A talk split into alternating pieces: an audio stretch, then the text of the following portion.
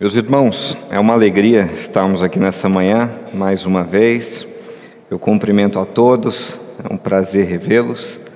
E hoje, em seguimento à série que temos estudado sobre os erros do romanismo, vamos discutir sobre essa doutrina um tanto quanto é, curiosa, que é a doutrina do purgatório. E vamos orar para que Deus nos abençoe nessa manhã. Pai Santo, Deus amado, Deus de graça, nós pedimos a tua iluminação agora, Senhor, para abrir nossas mentes, nosso coração, nosso entendimento. Nós sabemos que homem algum tem poder algum, palavra alguma tem poder algum, se o Senhor não estiver à frente, se o Senhor não estiver dirigindo, Pai. Então nós pedimos aqui, Senhor, que tu possa preparar nossa mente para que venhamos a, a entender o que a tua palavra diz com relação ao assunto que estudaremos hoje, bem como que o Senhor possa tirar as escamas daqueles que andam em obscuridade e que eles venham a enxergar também as tuas verdades, Pai.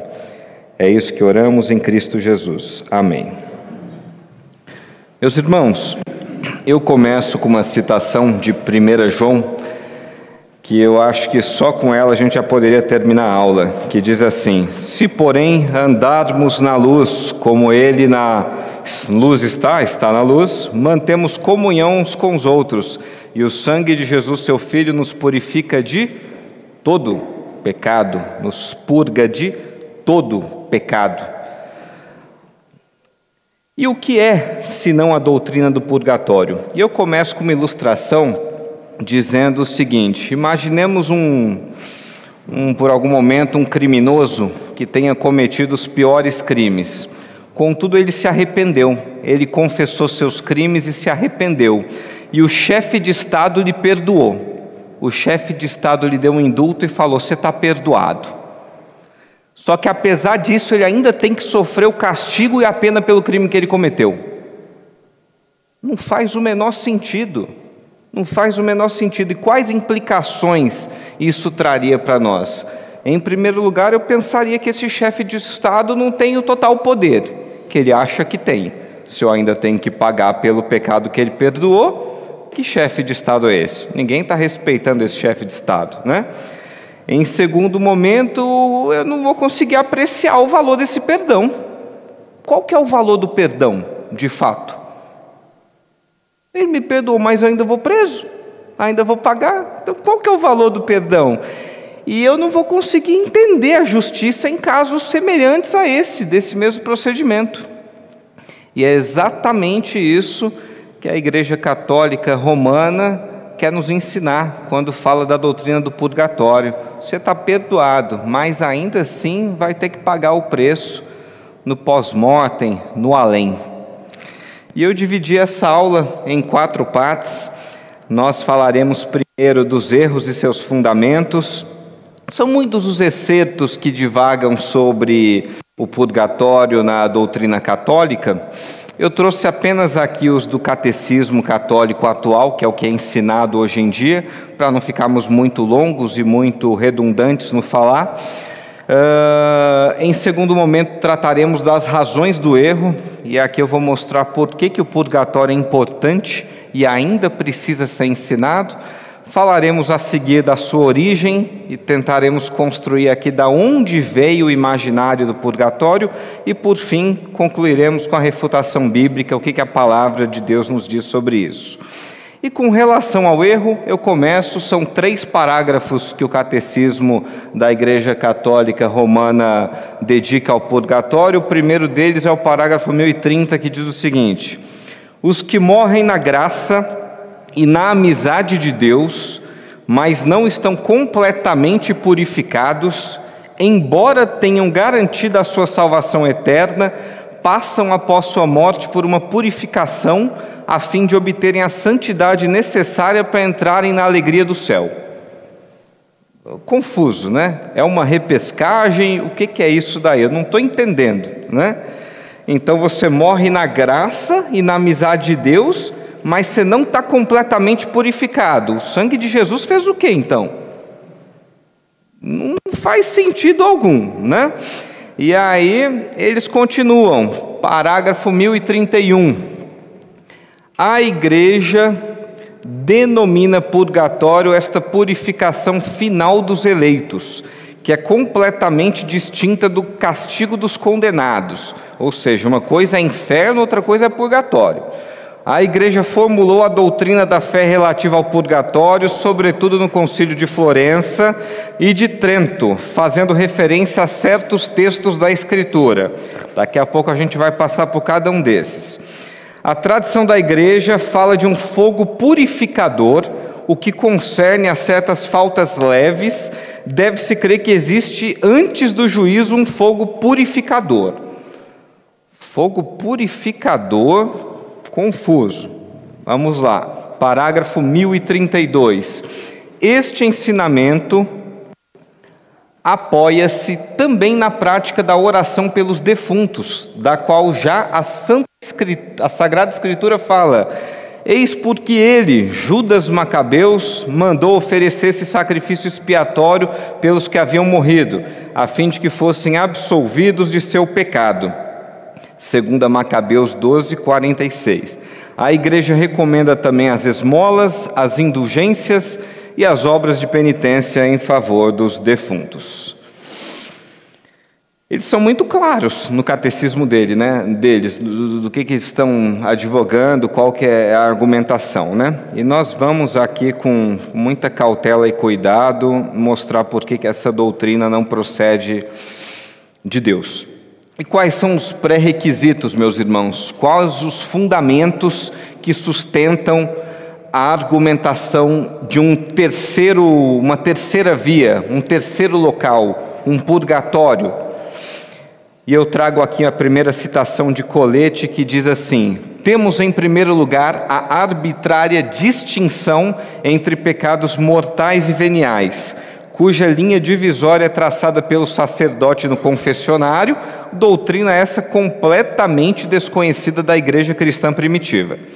Sendo Deus o único que conhece os corações, esquadrinhos, pensamentos, como pode o sacerdote arrogar-se de poder de traçar essa linha? Ímpia usurpação. Então, o primeiro pré-requisito para o purgatório é que se existe céu, inferno e o purgatório, que seria um meio termo, eu não posso falar que pecado é tudo igual, porque se pecado é tudo igual, vai todo mundo para o inferno. Então eu tenho que ter o pecadinho e o pecadão. Eu tenho que ter o pecado mortal, que esse não tem jeito de purgatório, e eu tenho que ter o pecado venial. Mas quem é que vai definir isso? O sacerdote, no confessionário. Esse é o primeiro pré-requisito. Segundo, depois vem a absolvição do pecado, dada pelo sacerdote mas ainda assim deixando a pena temporal devida ao pecado, para que seja sofrida nesta vida ou no purgatório. E aí o sacerdote vai falar: olha, teu pecado é um pecado venial, mas você vai ter que pagar a pena ainda e vai custar algum tempinho ali no purgatório. Então, para defender a ideia de um terceiro estado, eu preciso crer pecado mortal e pecado venial, uma distinção essa distinção sendo delegada por um sacerdote, um ministro católico romano, e para essa, essa pena eu tenho que pagar um preço nesta vida ou no além. Essas, esses são os fundamentos e os pré-requisitos. E quais as razões do erro? E eu trago aqui mais uma citação do mesmo autor que diz: O purgatório é o fundamento das missas indulgências e orações pelos defuntos. Essa doutrina precisa ser mantida a todo custo pela Igreja Romana, visto que o purgatório é para ela sua principal, se não a única fonte de receita. E agora o colete foi um pouquinho mais ácido, e eu pontuei bastante se colocaria essa referência já no início da aula ou no final, optei por deixar aqui. Meus irmãos, e eu trago ali uma imagem do famoso Johann Tetzel, um amigo de Martinho Lutero, que acabou sendo propulsor, amigo no sentido sarcástico, né? que acabou sendo propulsor da, da, da nossa reforma protestante. Né?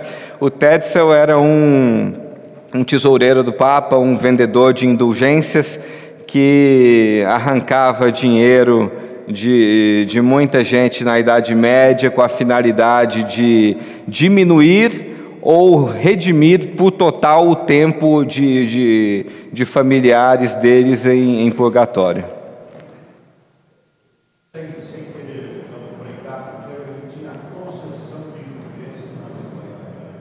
Exato. Exatamente, ele era o que dava concessão de indulgências ali na Alemanha. Exato, exatamente. E é, é, foram várias as razões, né? mas o principal combustível para as 95 teses de Martinho Lutero nós sabemos que foi a venda de indulgências. Né? É, esse mercado da fé, a gente vê que não é coisa nova, né? Hoje nós vemos tantos é, pastores de igrejas neopentecostais vendendo aquilo que é de graça, isso já acontecia lá com a Igreja Católica Romana, né? Só que no caso das indulgências, qual que era a, a, história? Aquela velha citação que, que tantas obras trazem, né? Quando a moeda no fundo do cofre tilintar, uma alma do purgatório livrará morria um cidadão, chegava o vendedor de indulgências, ele visitava cidadezinha por cidadezinha, ia para as praças em frente às igrejas e falava: Olha, seu, seu finado esposo ele tem 10 anos de purgatório, mas eu posso reduzir para 5, vai custar tanto. E assim foram arrecadados recursos que ajudaram na construção da Basílica de São Pedro e tantas outras que nós temos aí mundo afora. Então, purgatório ele é a base da missa, das indulgências e das orações pelos defuntos. Missa de sétimo dia. Eu vou orar para quê? Ele tem que estar num lugar, não pode estar no inferno ou no céu, porque senão a oração não vai mudar nada. Já resolveu? Ele tem que estar no meio termo.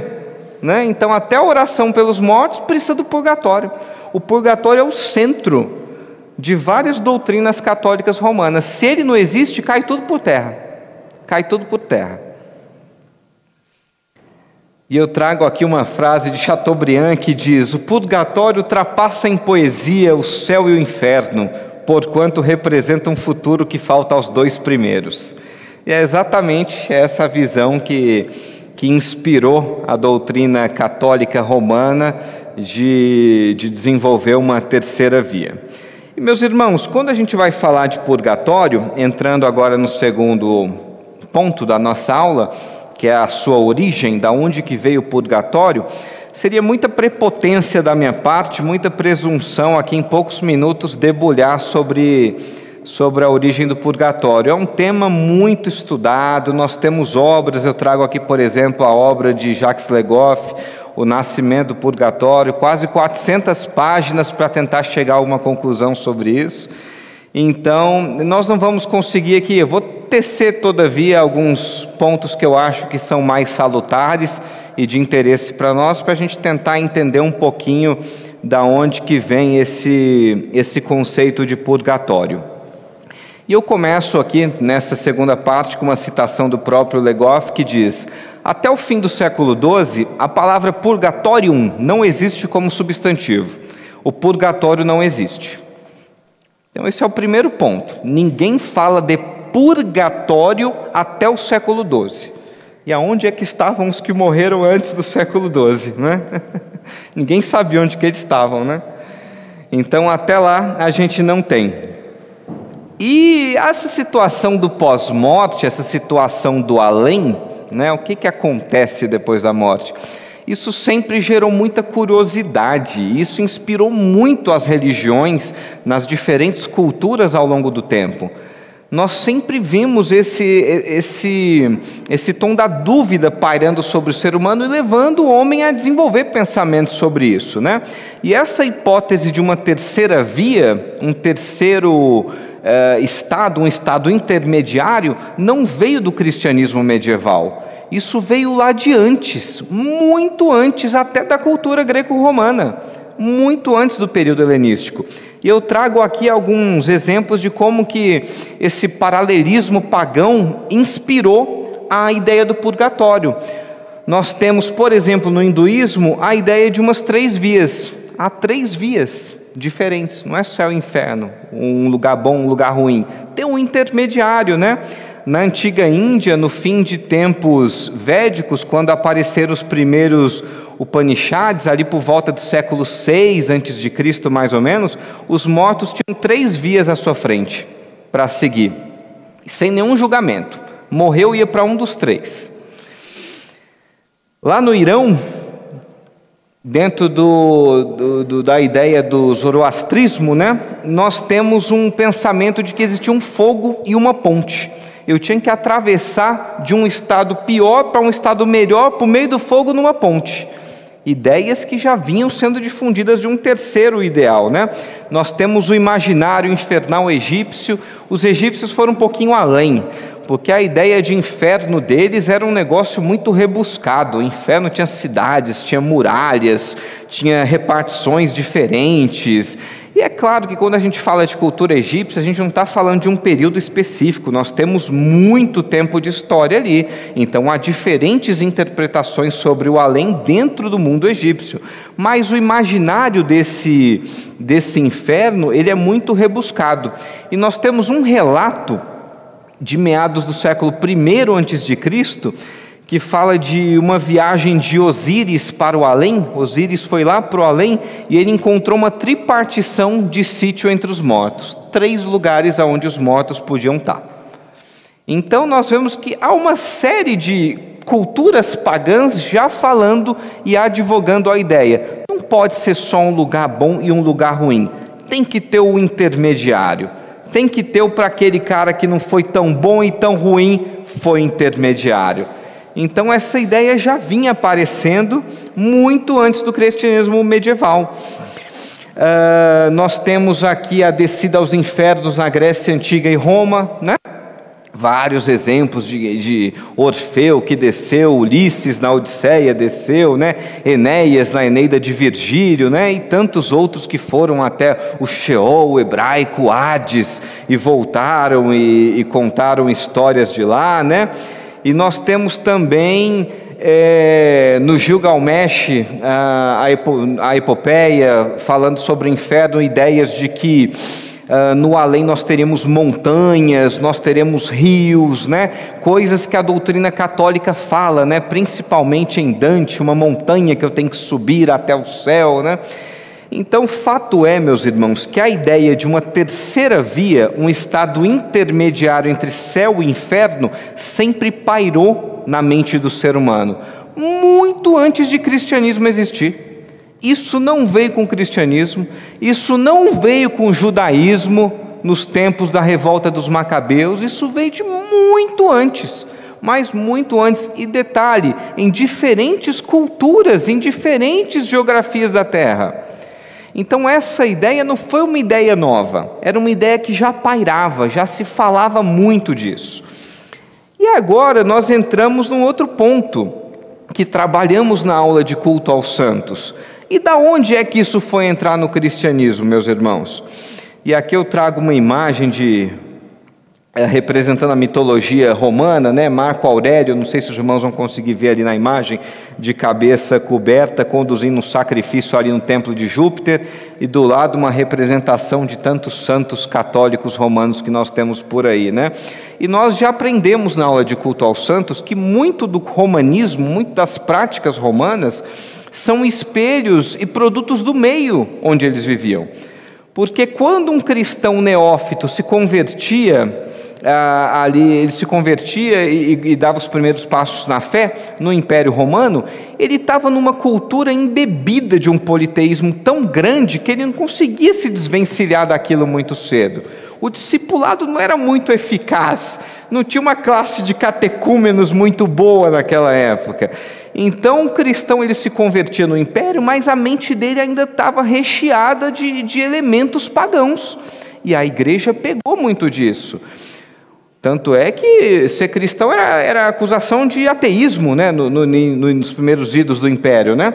Então ele entrava no panteão, ele via aquele monte de deuses diferentes. Aí ele olhava, ué, só tem um Jesus?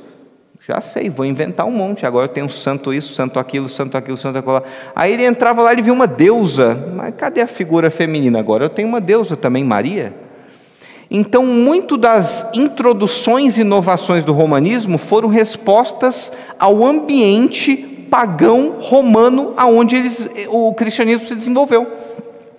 E eu trago aqui, uh, reafirmando esse pensamento, a citação de Camargo que diz: há possíveis ligações entre a cosmovisão dos greco-romanos e dos cristãos do período da antiguidade. Muitos dos neófitos cristãos provinham de origem greco-romana, ocasionando-se transferências de sentidos e práticas. Encontrar pontos convergentes entre a religiosidade cristã e a religiosidade greco-romana permite um melhor entendimento dessas práticas. Então, teve uma mistureba, teve uma mistureba, não foi um cristianismo puro sangue ali, foi um negócio confuso Tá bom, Jesus Cristo entendemos, mas não vamos deixar as nossas práticas aqui, que nós tínhamos, o nosso, o nosso ambiente. Então, num primeiro lugar, se tratando de origem do purgatório, eu trago essa ideia, meus irmãos, de que houve uma grande influência de um ambiente pagão que desde tempos remotos já falavam de uma terceira via. E o império nascendo, o berço do império, no meio de uma cultura completamente politeísta, que era a Roma antiga, foi o, o fator chave para esse pensamento começar a aparecer entre os primeiros cristãos. Segundo ponto. E aí nós vamos ver o que, que os pais da igreja vão dizer agora os nossos teólogos dos primeiros séculos, né? E quem mais desenvolveu essa ideia foi Orígenes. Só que Orígenes, meus irmãos, ele falava muito de um fogo, ele pegava alguns textos das escrituras que falavam de um fogo purificador, né? O fogo é muito confuso, né? Eu vejo hoje algumas igrejas, vem com o teu fogo, né, Deus, derrama teu fogo, né? Alguns segmentos pentecostais e outros aqui sai fora, fogo para lá, né? Batismo com fogo eu não quero. O fogo sempre gerou confusão na, na história da igreja, sempre foi uma coisa muito confusa. E Orígenes falava que o fogo, ele existe, o fogo expurgatório, o fogo purificador. Só que qual que era a ideia de Orígenes? A ideia de Orígenes era o seguinte: nós morremos e vai ter um fogo que vai nos purificar. Só que Orígenes não falava de purgatório. Ele falava que esse fogo ia nos purificar no inferno. E Ele ia nos purificar, nos purificar, nos purificar, até que nós nos encontraríamos perfeitamente santos e aí iríamos para o céu. Só qual que é o problema? Orígenes cai aonde? No universalismo. Todo mundo vai ser salvo, até o diabo. Vai ser purificado por esse fogo, vai purificar, vai purificar, vai para o céu também. Então a visão de um fogo expurgatório em Orígenes é uma visão de que todos serão purificados no inferno a caminho do céu. Tem nada de purgatório. E é uma baita de uma loucura também, diga-se de passagem. Né? A concepção de Orígenes, que faz dele um herético, é que não existe pecador tão mau, tão inverterado, tão incorrigível em princípio, que finalmente não se purifique completamente e não vá para o paraíso. Também o inferno é temporário Bem como disse Andes, Orígenes concebe o inferno como um purgatório. Com efeito, Orígenes leva ao limite a teoria da purificação que ele vem de Platão, os órficos e dos pitagóricos. Então, para Orígenes, o purgatório é o inferno. E todo mundo vai passar um tempinho lá, à medida da sua iniquidade, diminuindo também a obra expiatória de Cristo Jesus, e depois que for purificado, vai para o céu até o diabo, até Satanás vai entrar na fila da purificação do fogo expurgatório. E não foi só Orígenes, e essa doutrina nós chamamos de apocatástase, né? Orígenes, Clemente de Alexandria, Gregório de Nissa, Jerônimo e Ambrosiastro, todos eles o mesmo pensamento pós-morte, sem, contudo, nenhuma referência a purgatório. Uma purificação pós-morte, um fogo expurgatório, mas que, no final das contas, pairava no universalismo: todos vão ser salvos. Uns vão sofrer mais, outros menos, mas todos vão ser salvos. Essa era a ideia dos pais da igreja. Agostinho, e eu vou fazer aqui um, um breve parênteses, Agostinho foi um pouco mais confuso que isso porque Agostinho, meus irmãos, a obra dele, alguns dizem que Por volta do ano 413, ela deu uma virada e parece que Agostinho mudou de opinião com relação a isso, né? Mas Agostinho é o seguinte, seu caso ele é peculiar. O Legoff, aquele autor que eu coloquei do Nascimento do Purgatório, ele chama Agostinho de pai do purgatório. Só que de uma forma que eu acho um tanto quanto desleal, sobretudo quando nós vamos ler o que ele diz com relação a isso. Por quê? Agostinho, nas suas confissões, ele pede e faz orações por Mônica, sua falecida mãe. E Agostinho pega e fala: Oh Deus, mamãe morreu, perdoe os seus pecados, já estava morta. Então ele advoga no seu confessionário a prática de oração pelos mortos. Só que em momento algum, Agostinho fala que a mãe dele estava no estado intermediário. Em momento algum, ele diz que ela estava no purgatório. Em momento algum, ele fala de uma terceira via. Ele fala ali de um fogo expurgatório, mas ele não consegue esclarecer isso. Pelo contrário, Agostinho diz que não existia uma terceira via. Então é confuso. Mamãe estava onde quando ele orava? Ele não consegue explicar. Na carta a Dárdanos, em 417, Agostinho esboçava uma geografia do além na qual não havia lugar para o purgatório e eu trago uma mesma citação dele que diz o seguinte: A fé católica, apoiando-se na autoridade divina, crê que o primeiro lugar é o reino dos céus e o segundo o inferno. Desconhecemos completamente outro terceiro lugar. Ainda mais, sabemos que a Escritura não fala de tal lugar. Você estava orando por sua mãe que estava onde, meu amigo? Que confusão é essa? E Agostinho, meus irmãos, eu não estou diminuindo aqui a figura do bispo de Pona, nós sabemos que foi brilhante em muitas de suas obras, mas sabemos que tinha muito obscurantismo católico romano nele ainda. É a eterna disputa, o Agostinho protestante, o Agostinho romano, né? Assim como Lutero, quando se converteu, ainda muita prática litúrgica amarrada de um romanismo engessado, e Calvino ajudou nessa renovação da liturgia, né? Então nós temos aqui que Agostinho, ele foi um pouco um tanto quanto confuso, porque ele não advogou a existência de um purgatório, mas ele orou por mortos, sabe lá onde eles estariam. Tomando isso, alguns o chamam de pai do purgatório, o que não faz o menor sentido, senão que as suas ideias são conflitantes.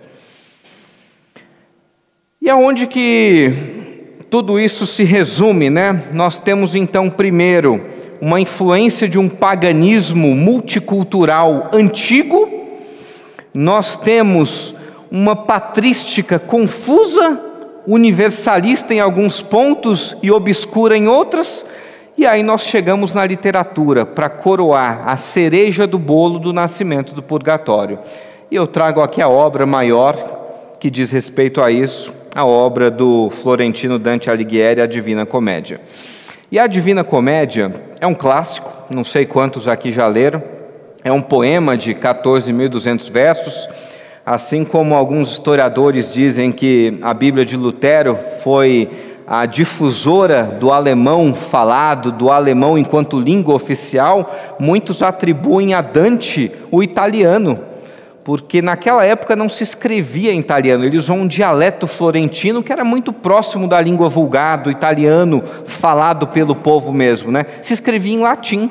Então a obra dele foi a primeira obra a inaugurar um italiano enquanto língua, né? Então uma obra riquíssima, uma obra que em todo o tempo da história foi estudada, foi comentada e uma obra que trata, e qual é o enredo dessa obra? Ela trata a, sobre a jornada de um personagem que é o próprio Dante. Dante, no pós-morte, passando pelo inferno, o purgatório, até chegar no céu. Se encontra com Virgílio ali no meio do caminho e tem toda a sua saga até chegar no, no, nas altas moradas celestiais. Agora, qual que é o problema da Divina Comédia? E por que eu trago a Divina Comédia aqui? eu trago que a Divina Comédia é a síntese de tudo que falamos até agora na nossa aula. E ela é o resumo de todo esse pensamento multicultural pagão resumido em uma obra. Por quê? Porque o que nós temos de mitologia greco-romana nessa obra não está no gibi, como se diz no popular, né? Meus irmãos,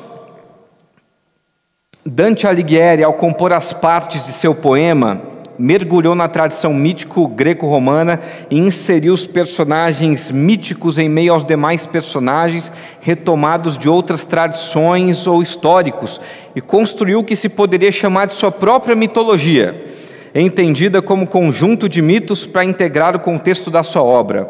Essa autora, ela dedica um capítulo à sua dissertação ao título Mitologia Dantesca. Ele criou sua própria mitologia. Ele misturou tudo.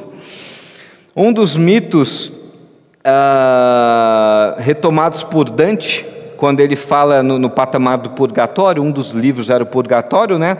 Era um mito que é o mito da Aracne. O que, que era Aracne? Era uma jovem Lídia metamorfoseada, ela era uma, uma espécie de um, uma mulher aranha com oito patas, igual uma aranha, e que ela virou isso depois de desafiar a deusa Atena. Ela entrou numa disputa com Atena e aí esse foi o castigo dela, ela virou uma mulher aranha. Isso está no purgatório de Dante. Que confusão é essa? Que confusão é essa? E eu trago aqui outra citação que diz o seguinte: em demonstração da grande erudição de Dante e da exigência de erudição do leitor, para a elucidação desses personagens, seria preciso conhecer, como exemplo, as tragédias Orestes de Eurípides e Aletes, de Sófocles para conhecer Electra, as epopeias Eneida de Virgílio para conhecer Enéas, Camila, Latino, Lavínia e Pentacileia, e a Ilíada de Homero para conhecer Heitor. Os escritos de Pausânias e Éclogas de Virgílio para identificar Lino, as geórgicas também de Virgílio, as metamorfoses de Ovídio, os escritos de Erastótenes, Apolodoro, Pausânias, Píndaro, Simônides, Diodoro, Cículo e Estrabão, que fazem referência e contam o mito de Orfeu. Ou seja, Dante pegou tudo que ele já tinha lido no mundo com relação ao além, misturou tudo e escreveu a Divina Comédia. E essa é a obra. A gente está falando aqui, meus irmãos, de dois séculos aproximadamente antes do Concílio de Florença, né? Então, essa foi a obra que chegou ali no momento exato para a igreja começar a doutrinar sobre o purgatório. Que confusão, né? Que confusão a doutrina do purgatório. E aí nós temos o terceiro ponto, que é exatamente essa propaganda literária, né? O Alto da Barca do Inferno, do Purgatório, do teatrólogo luso Gil Vicente. Coloquei ali uma obra Tupiniquim, o Alto da Compadecida, né? Para os amantes do, do cinema nacional, um filme um tanto quanto cômico, dedica ali no final uma cena do purgatório, né, onde João Grilo clama pedindo misericórdia pela alma de outrem ali, né? E ali nós vemos que a partir de Dante, o purgatório virou temática recorrente nos escritos que nós temos de literatura medieval. Então Dante inaugurou, deu o pontapé inicial e muitos outros depois dele começaram a falar do purgatório. Então, purgatório, meus irmãos, paralelo pagão, as três vias hindus, lá no Irã, o zoroastrismo, uma ponte, fogo, um inferno egípcio confuso, babilônios defendendo montanhas, rios, uma confusão. Platão, não falei aqui de Platão, mas foi outro. Tudo bem que Platão entrava numa meta em psicose, já tinha uma, uma questão ali de encarnação em alguns gregos, mas falava também de um estado intermediário, né? Depois nós vemos num, nós vimos num segundo momento a ideia de pais da igreja, discorrendo sobre isso de uma forma muito obscura, ora universalista, ora confusa, e aí a literatura junta tudo isso e nós temos um ambiente fértil para se implantar e se escrever uma doutrina, a doutrina do purgatório. E vamos entrar agora na última parte da aula, falando sobre a refutação. Eu vou passar brevemente aqui para não nos delongarmos nos textos que o Catecismo da Igreja Católica diz. Meus irmãos, é, os queridos vão ver aqui, são muitos textos que, na hora que nós estávamos lendo em casa, eu pegava um e falava, mas não acredito. É tanta forçação de barra e é tanto texto fora de contexto que eu acho que não vale a pena a gente se, se esmerar e se esmiuçar tanto neles. Então eu vou passar, discorrer aqui brevemente para a gente entrar na parte que nos importa, que é o que a Escritura de fato diz a respeito disso. Então, primeiro, 1 Pedro 1,7 para que, uma vez confirmado o valor da vossa fé, muito mais preciosa do que o ouro perecível, mesmo apurado por fogo, redunde em louvor, glória e honra na revelação de Jesus Cristo. Eles estão usando esse texto para falar que esse fogo é o fogo expurgatório do, do purgatório. Mas não tem a, a, a menor noção, meus irmãos, que redunde em louvor e glória e revelação de Jesus, revelação no pós-mortem. Que confusão é essa? Se ouro aí está sendo usado no sentido figurado, obviamente o fogo também está no sentido figurado. Exato, perfeito. Perfeita colocação aqui do reverendo Ageu. Se ouro está no sentido figurado, obviamente o fogo também, para depurar o ouro, né? Senão a nossa fé vai ser o quê? Vai ser acumular barras de ouro em casa, né? Não faz o menor sentido, né? Então você vê que há uma deslealdade na interpretação, uma desonestidade, para a gente usar o adjetivo correto, né? Mateus 12, 31. Por isso vos declaro: todo pecado e blasfêmia serão perdoados aos homens, mas a blasfêmia contra o Espírito Santo não será perdoada. E eu fiquei pensando: será que eles estão usando esse texto para falar da distinção de pecados mortais e veniais? Aí o mortal é só blasfêmia contra o Espírito Santo, vai direto para o inferno e todo o resto vai para o purgatório? Que confusão, né? Meus irmãos, blasfêmia contra o Espírito Santo, mas não tem nada a ver com isso. É atribuir a Satanás obra que é sabidamente da parte de Deus. É dos fariseus chegando para Jesus falando: Ó, oh, esse que faz isso é por obra de Beuzebu. Não tem nada a ver com purgatório. Um texto completamente desconexo. Em verdade te digo que não sairás dali enquanto não pagares o último centavo. Mateus 5, 26. Esse é o mais engraçado. Sermão do Monte. Jesus pega e fala assim: Ó, você vai oferecer tua oferta, mas você está brigado com o teu irmão? Você vai primeiro, reconcilia-te com o teu irmão e depois oferece sua oferta. E se você está devendo alguém, você paga. Porque se você não pagar, ele vai atrás do juiz. O juiz vai chamar o oficial de justiça e você vai preso. E aí você não vai sair de lá até você pagar. E aí eles estão falando que esse texto diz respeito a pagar alguma coisa no purgatório.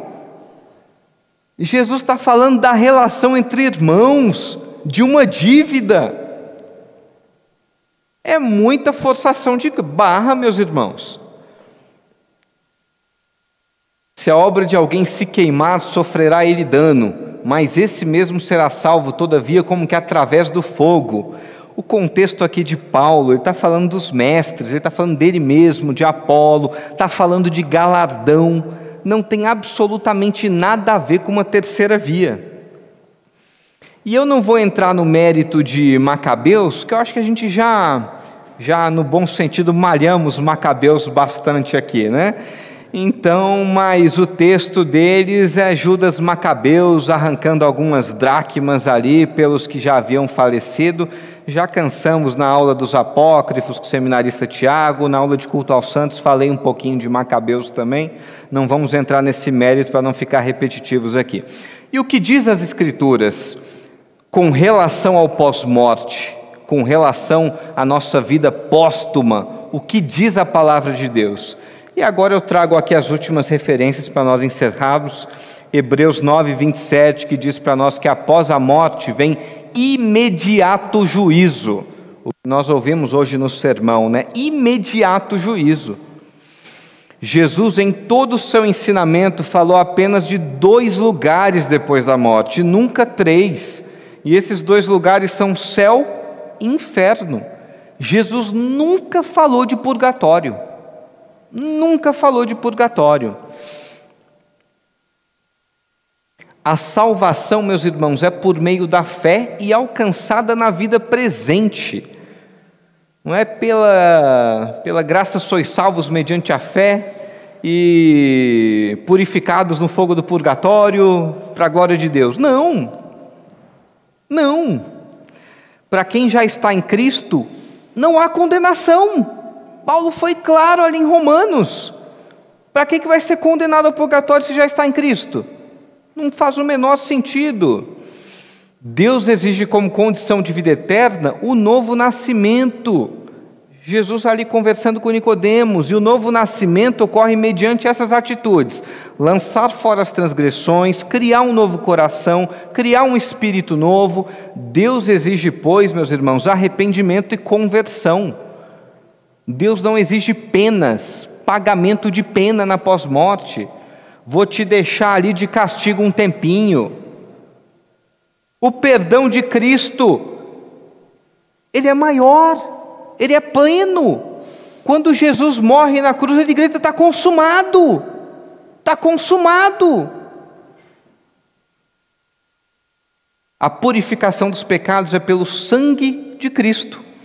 O lugar de santificação do crente é aqui mesmo, enquanto vivendo aqui.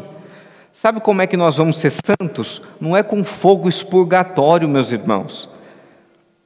É Paulo lá em Efésios 5 falando que o noivo santifica a noiva pelo lavar de mãos mediante o que? A palavra. A santificação é nós nos alimentando da palavra, a palavra confrontando os nossos pecados e nós pedindo a Deus para nos dar um novo coração regenerado e não pecarmos mais. Esse é o processo de santificação. Não vamos ser santos plenamente aqui. É o já e o ainda não. Estamos lá, estamos no caminho, né? É um processo, mas essa santificação não é por fogo algum, é mediante a palavra. E meus irmãos, o sacrifício de Cristo é suficiente para nos salvar definitivamente, é suficiente para nos aperfeiçoar também.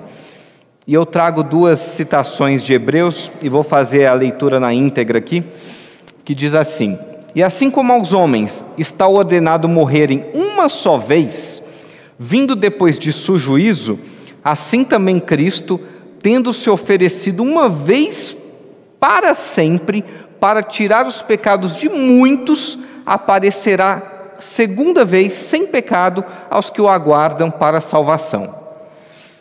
Mais claro, impossível. E o autor de Hebreus continua, no capítulo 10, de 12 a 18.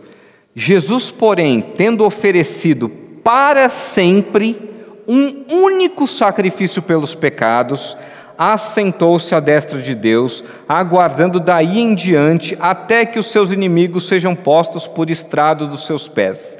Porque com uma única oferta aperfeiçoou para sempre quantos estão sendo santificados.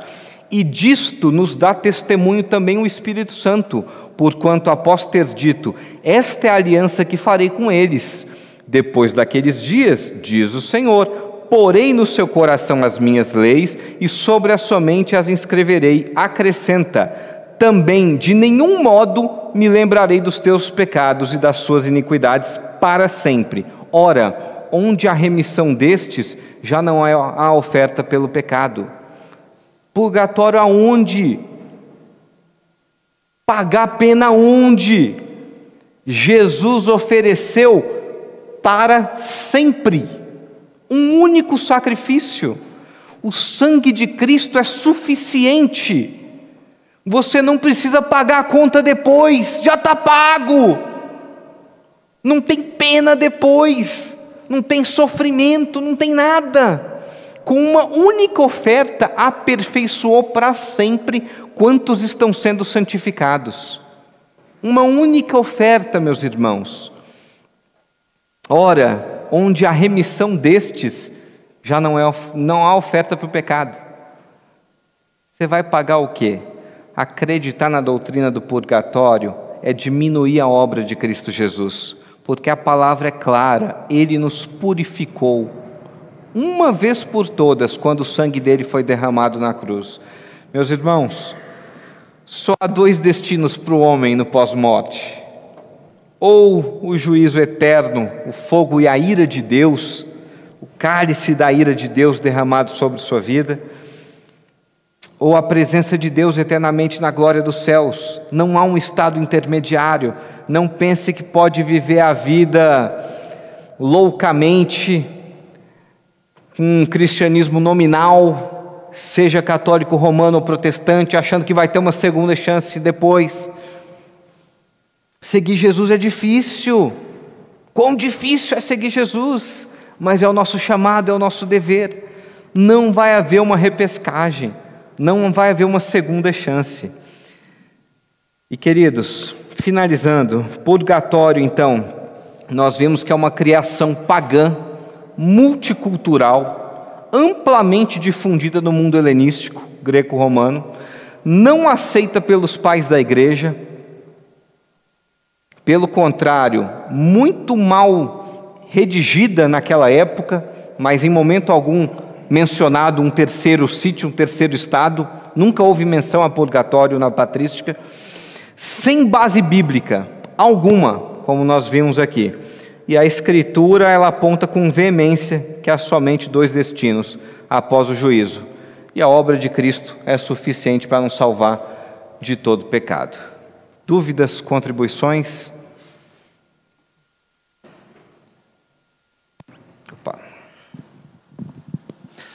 O bandido na cruz era um bom candidato para o purgatório, né? Pois é, eu, eu, me esqueci dele. Se a morte dele, se a sentença dele foi uma sentença de morte de cruz, o pecado dele, meus irmãos, não é um pecado cotidiano, venial, né?